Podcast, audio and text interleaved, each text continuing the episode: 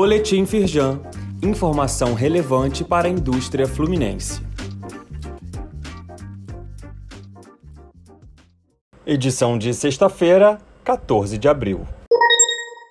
STF inicia julgamento sobre contribuição assistencial imposta aos empregados não filiados ao sindicato por acordo ou convenção coletiva.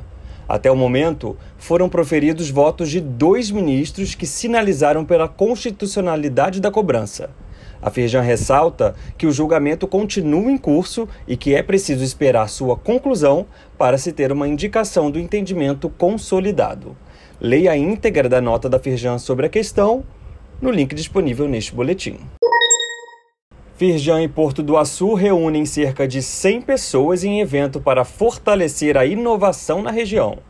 Empresas do Norte Fluminense e da região dos Lagos se reuniram em busca de novos negócios no complexo realizado em São João da Barra. Thieres Rodrigues, vice-presidente da Firjan Norte, participou do encontro e destacou o papel da federação no apoio à inovação nas indústrias. Leia mais no site da Firjan. Firjan Norte Fluminense recebe o prefeito de Campos para discutir o desenvolvimento regional.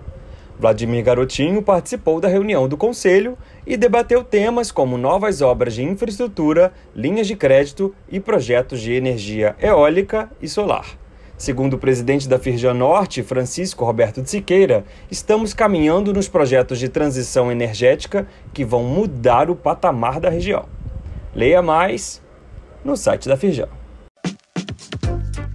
Saiba mais sobre essas e outras ações em nosso site www.firjan.com.br e acompanhe o perfil da Firjan nas redes sociais.